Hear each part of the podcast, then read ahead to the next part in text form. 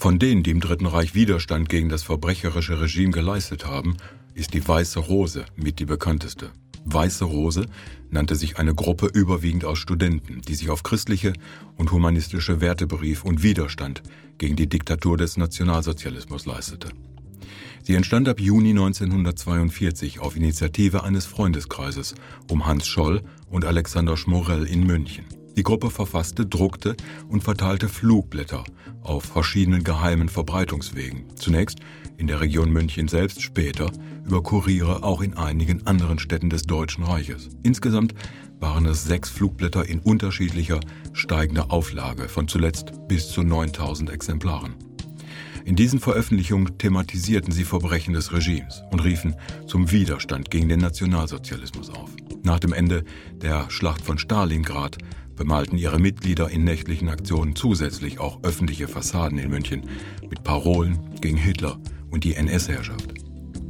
Den inneren Kreis der Weißen Rose bildeten die beiden Geschwister Hans und Sophie Scholl, Alexander Schmorell, Christoph Probst, Willi Graf sowie der Universitätsprofessor Kurt Huber. Am 18. Februar kamen Hans und Sophie Scholl am Morgen durch den Haupteingang in die Münchner Universität. Sie trugen einen Koffer und eine Aktentasche, beide gefüllt mit dem sechsten Flugblatt und einer kleinen Menge des fünften. Die Geschwister legten die Blätter vor den noch geschlossenen Hörsälen und in den Gängen aus.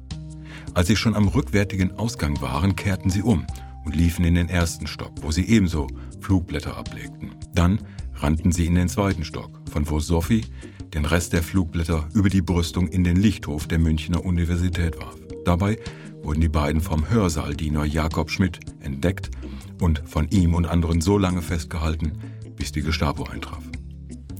Die Geschwister Scholl und Christoph Probst wurden vom sogenannten Blutrichter Roland Freisler am Volksgerichtshof zum Tode durch das Fallbeil verurteilt.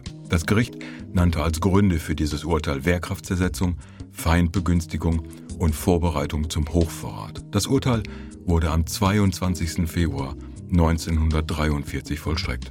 Heute sind die beiden Plätze vor der Universität in München nach den Geschwistern Scholl und Professor Huber benannt. Vor dem Eingang erinnern in den Boden eingelassene steinerne Flugblätter an die Weiße Rose.